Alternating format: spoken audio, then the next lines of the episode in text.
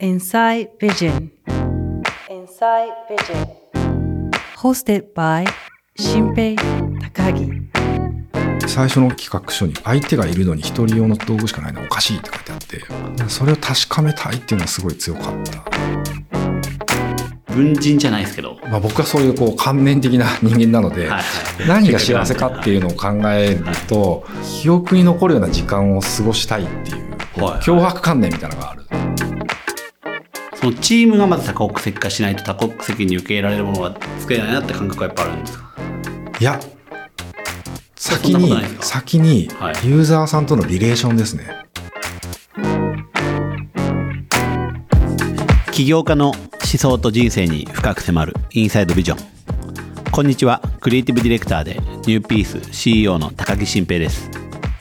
この番組は価値観を仕事にする起業家をゲストにお迎えしてゲストが何者でもなかった頃から今に至る人生を紐解き思想や人生の移り変わりそして今描いている未来ビジョンに深く迫っていきます。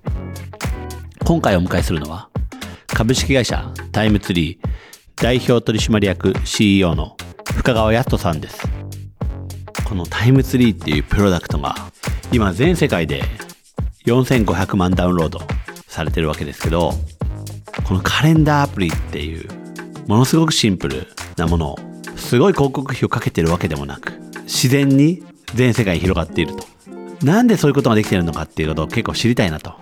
他のカレンダーアプリとは違うその時間の捉え方とか予定の捉え方とか設計があるなと思ってますし深川さんの考え方とかその人生の価値観っていうもの絶対色濃く反映されてるはずでじゃないとこんななんかオリジナルプロダクト作れないだろうなと、まあ、あんまり深川さんメディアに出る人でもないんでものすごく面白い、えー話になるんじゃないかなと。いうことでそれでは深川さんの人生に深く迫っていきましょう。や、タイムツリーっていうね、まあこのカレンダーアプリはもう、まあね、さっきおっしゃられたように4500万ダウンロードされていて、もう、もうかなりアプリの中では、でも日本初のアプリの中ではもうかなり多分知られている部類だと思うんですけど、まあ多分その割に、多分深川さん自身がめっちゃ前出てる、出て、そうそういうタイプじゃないですね。はい。感じじゃないと思うんで、いやこれどういう人がどういう思想で作ったのかなっていうのはかなり興味があって、ああありがとうございます。そもそも九州出身なんですよね。そうです。はい。福岡ですね。え、それ、どんな少年時代だったんですか？えーっとまあゲーム大好きって感じで。フあァミコン世代ですね。でゲーム作れないからあのパまだ小学生の頃とかに、ー。はいはいはい。あの紙と鉛筆でこうゲーム作ってサイコロでその変数をカバーしてあの遊ぶっていうのをゲームいろいろ作って。鉛筆転がして12345みたいなやつですか？そうですね、はいはい。それでランダム性はた担保しつつ、はいはい。ゲーム作ってなんか弟にまずテストプレイしてもらってここつまんないなとかでチューニングして。近所の友達に遊んでもらうみたいなのやっててそれがなんか今は直接こうゲームじゃないですけど今はなるほど。つながってるなと思いますね。はい。えーそういうなんか、じゃあ結構、プログラミングではないけど、まあ極めてそういうプログラムを作って、楽しま、楽しんでもらって、そういうことをやるのが好きなそういうなんかそうですね。仕組みというか遊びというか作るの好きでしたうねん。なるほど。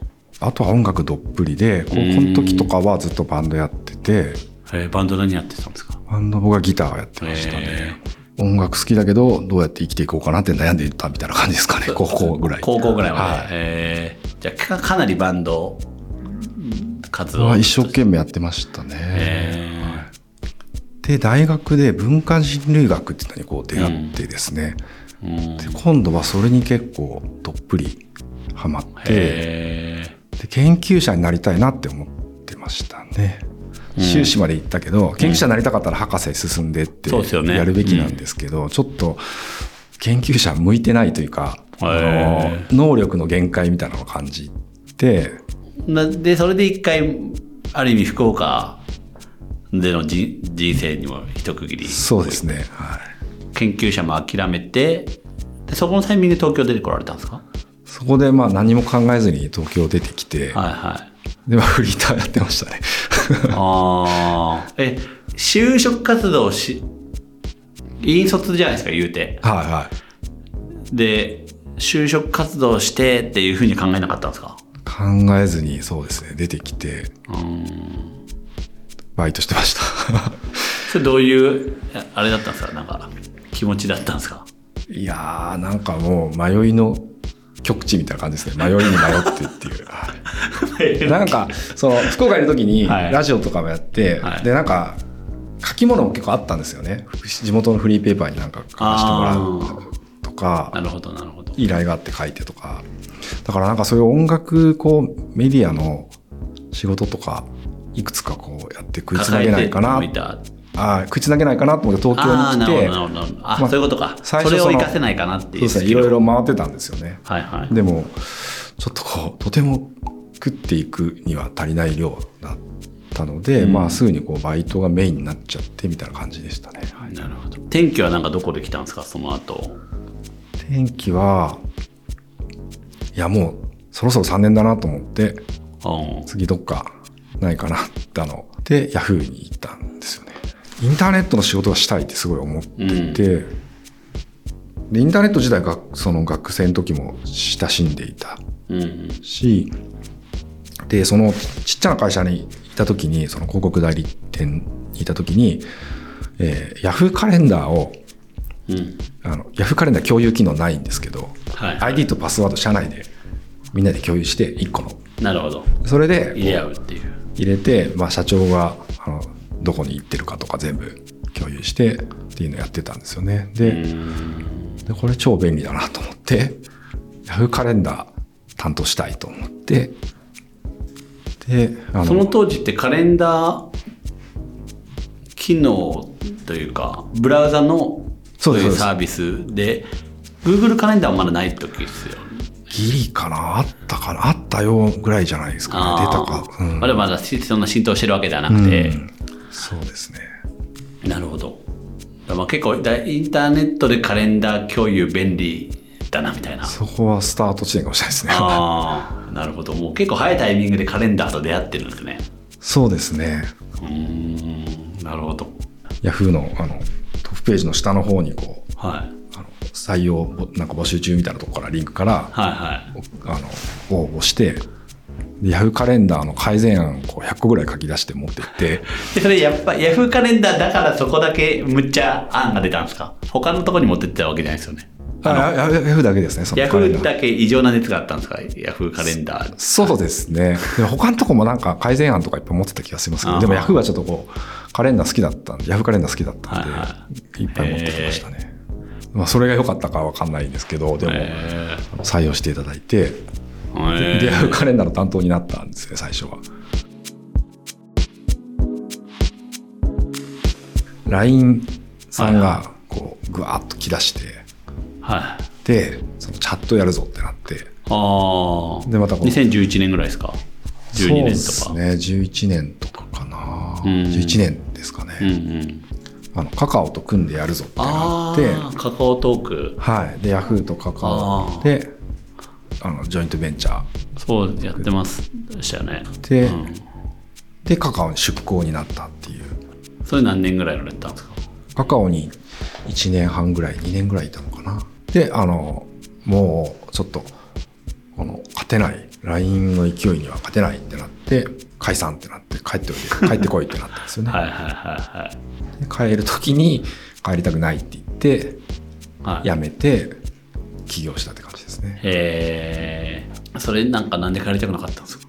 それはもう完全にチームで、えっと、56人5人のチームではそのチームがすごくこう良かったのい。で、解散しちゃうとそのカカオのメンバーもいるしヤフーのメンバーもいるから解散でヤフー帰ってこいってなったら絶対お別れになっちゃうのでなるほど。はい。なんかもうちょっとやりたいよねみたいな。いバンドみたいな感じでいい感じに。や本当にバンドみたいな感じでしたね、えー、じゃあもうみんなでやめちゃう？ってなったそんな感じですね。はい。本当に。深川さんがやっぱ言い出しっぺなんですか？言い出しっぺというか。いやなんかもう恐る恐るですけどそはの、まあ、もしその気だったらみたいな。なんか、いや僕はやるぞとかいうタイプでもなさそうだなとは思うけど、でもとはいえ多分、で深代表だし、まあ、深川さんが言ったんだろうなって気もすするなって。僕はやりたいと思ってるんだけどみたいな。そんな感じですね。なるほどな。で僕も実はみたいな。あそんな感じですね。なるほど。そこからの会社終わった後集まって集まってっていうかまあ同じオフィスにいるんではいはい。帰りにみんなでなんかマック行ったりうん会議室貸し会議室借りたりとか貸し会まあカラオケのボックス行ったりとかしてそこで何作るかとかういろいんろ相談してで開発もあのししてとかでしたね。あその中でまあちょっと副業というかその、まあそうですね。週末企業みたいな感じそんな感じです。はい。へ夜はそ毎日そんな感じーなでるほど。まあその当時まだコワーキングスペースとかそんなのもあんまないですもんね。なかったですね、うんその熱で辞める人とや結局何やかんや辞めないでっていう人結構いたなと思ってて、うん。なんかどどうやってそれから実際にあもうやっぱもう5人でやっぱやっていくんだみたいな感じで起業に至ったんですか？うんなんか作るもんがサクッと決まって作り作り出したからかもしれないなるほど。ですね。でなるほど。結構そのいけなんかワクワクしたというかへえ。それがもうあのタイムツリーだったんですけど。いやもうじゃあもう一発目のアイデアがもうタイムツリーだったんですか？そうですねはい。へえ。やっぱカレンダーやっぱやりたいんだなみたいなのがあったんですか？僕そのヤフーカレンダーの時の原体験はその小さな広告事務所で使ってたヤフーカレンダーの便利さっていうのもあるし、あとそのカカオの時にやった新プロダクトの中に、えっと、カレンダーアプリじゃないんですけどカレンダー機能を入れてたのがあったんですね。そのカレンダー機能とかもその機能だけ評判いいとかなるほど手応えがあったりしたし使われるんじゃないかみたいななるほどそういう高揚感があったんでですかね。はい10年ぐらいその企画その広告代理店にいた時のカレンダー共有のインスピレーションを 持ち続けたわけですよね。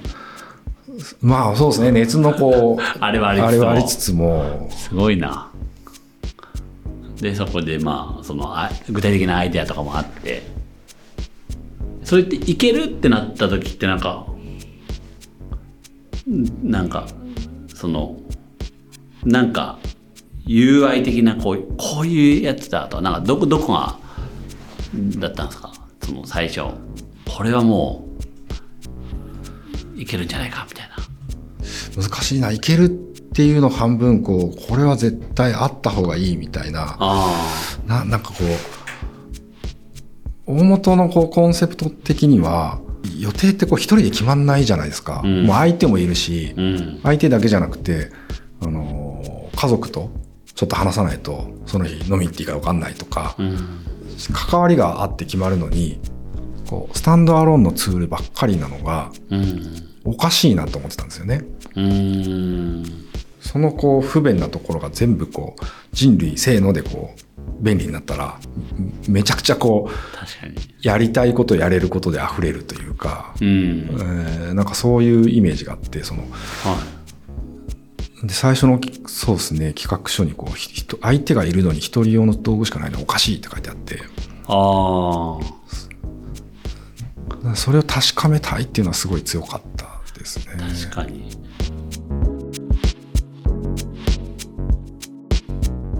なんか不便なものにある種慣れちゃってて気づきづらい系のものな気がするんですけど。はいはいはこの最初からこう出したらあこういうの待ってましたみたいになったんですか？い。いやえっとまあどうえっとですね。出したらリリースしてまあプレスリリースとかもいろいろ送ってみたりするけど、まあ、は全くあの何の話題にもならなくてで家家でへこんでたんですよね。うんうん。ここまで全く無風なんだなと思ってうん。家で突っ伏してたら床に。つ 妻がはい。妻がそれをツイートしてはい。なんか夫が夫が起業してアプリ出したけどあまりに話題にならなすぎてあのへこんでるんでよかったら見てやってくださいってはい。ツイートした。らそれがバズって それがこうでニュースになってですねあおあのアスキーとか、日経新聞とかで取り上げてもらってで一気に初期ユーザーがへえそんなことあるんだ。そうなんですよね。すごいですねなるほど。助けられましたね。それはどういうことなんですかね？だまあ魅力は伝えてリリースとか書いてたりとかうんうん。出してるわけじゃないですか、まあ見てくださいっていうちょっとこう、うんうん。応援してほしい応援したくなるような文章で書いてくれた妻の文章で見てもらいさえすれば割と分かりやすかったのかなっていう。あー。でそこから結構じゃあダウンロードというかは結構あったってことなんですね最初。そこから最初のこうドカンっていうのはありましたね。へえでそれが初期ユーザーになっていった。そうですねはい。それすごいですね。うん。だから実際プロダクトに触れるというかとあこれはあめっちゃいいじゃんっていう感覚がこうう作られてる感じはあったんですかそこはもうなんか狙った通りというか、うんその共有、共有するのにすごいやっぱり共有できたら便利なんだねとか、共有しやすいとか、うんうん。そういうのは皆さん言ってくれて。ただただその時、あんまりターゲットとか定まってなかったんですよね、はいはグループでカレンダーが共有できますってしか言ってなかった。いうん。ですね。そしたら最初の盛り上がりもまあなんか1週間ぐらいで、まあどうしてもいや波は落ち着いちゃいますよね。そうですね。収まっちゃってでまたこうしょぼしょぼとしたこう日々になってうん。でその時に誰が一番使ってくれてるんだろはいはい。うって言って調べたんうん。ですよね、そしたら家族が家族で使ってる方がうん。一番こう sticky になるほど。使ってくれるしやめないって分かって最初に仕込んであってアプリインストールすると誰と使いますかって出てパネルで選ぶんですよね、はいはいサークルとか会社とか、はいはいでそれのログを取ってたんでそのどの使い方が一あ番で家族が多いなと。分かると。でそれで家族が多そうだなって思って今度はアプリの中でアンケートを取ってもう少し詳しく聞いてうん。でそのままインタビューを何件かして。でその時にそのあの便利ですねぐらいじゃなくていやもうこれないと毎日回んないですよみたいな熱量だった。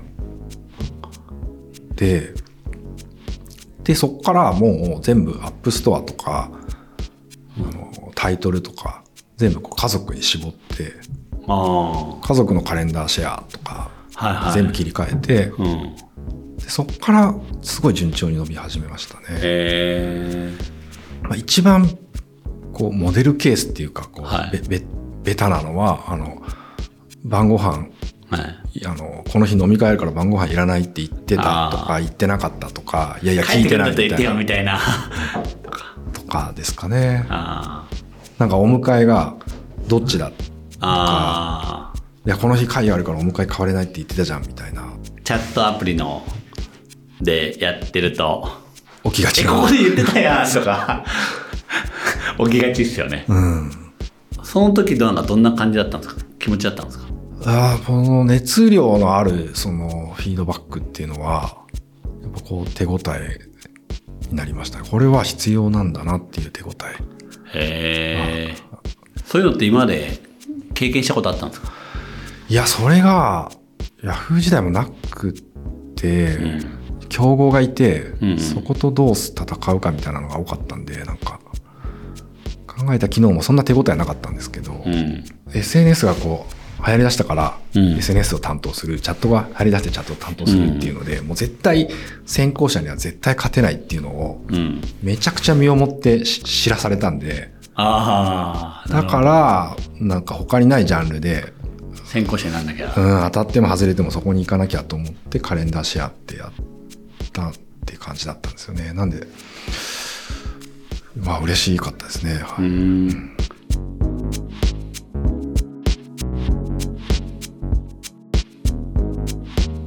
カレンダーいくつも持てるんですよ。うんうん。だから家族ではいはい。奥さん、旦那さんこう一緒に使おうよってなって、うん。今度でうちの職場でもこれ使えるじゃんってなって、うん。職場で使おうってなってうん。で職場で新しく参加した人が、まあ我が家でも使おうってなってみたいなそういう緩やかなこうバイラルというかあの家族専用とかにせずに、使い方としてはこう、お弊社のおすすめは提示するけど、おすすめの使い方は提示するけど、まあ、いろんな使い方が思いつく方が面白いと思って、うんうん。あえて、あの、機能的なことはもう全部シンプルにそのカレンダーが共有できるだけにして、家族専用機能とかもちろん入れないってやってきてて。で、使い方が広がっている感じですかね。サッカーチームで使ったり。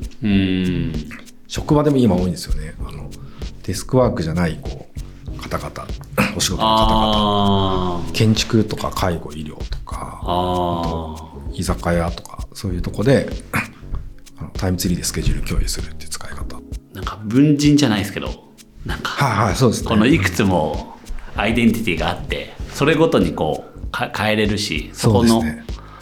最初にこう、作るときに、どういう、じまあカレンダー共有すると言っても、どういう思想がいいのかなと思って、うん。僕根がその人類学とか、うんなんで現代思想とかやってたので、まあ時間、時間とは何だみたいな本いっぱい読んでですね。ほで、その中でその時間が次に進むっていうのは、あ未来と現在の間、どこで変わるかっていうと、まあ、事態が進展する。う。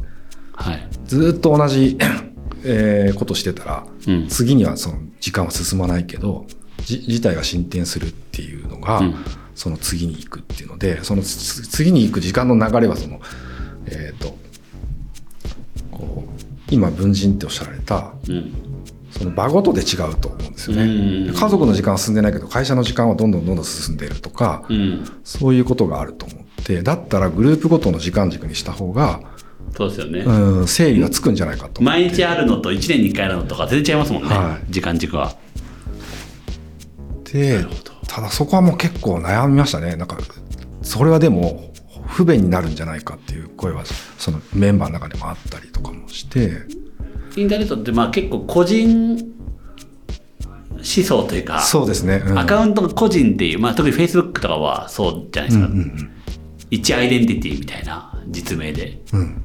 そっちのなんか慣れ親しんで、まあ、最近 Slack とかは比較的グループ的な発想な気がしますけど、かまだそんな、なんか個個人があって、確かにカレンダーアプリ普通に考えるとカレンダーシェアするって自分のカレンダーがあって、うんそれをこうシェアするって発想になるのが多くの人だなっていうのはやっぱ思いますもんね。そうですね。ただでも本当にそれはさ誘いにくいと思って、うん。俺も使うからお前も使えよみたいな形になるじゃないですか。はいはい。それより、このカレンダーに参加して一緒に使おうよってなったら面、白いなあの、インストールしやすいし、三日坊主にならないっはい。ていうのが、なんで、こう、みんなが普及した後だったら一人一人が正しいかもしれないけど、はい。これから普及させるにはグループ単位が正しいと思って選んだっていう感じだし、そんなに時間の性質と照らしてもそんなにずれてないはずだって思ってる感じですね。まあ僕はそういうこう観念的な人間なので、はいはいこう、まあ何が幸せかとか。比較的そういうマニアックな話聞きたいです。ああ、そうです。はい。何が幸せかっていうのを考えると、なんか、こう、ち記憶に残るような時間を過ごしたいっていう、はいはい脅迫観念みたいなのがあるんですよね。おう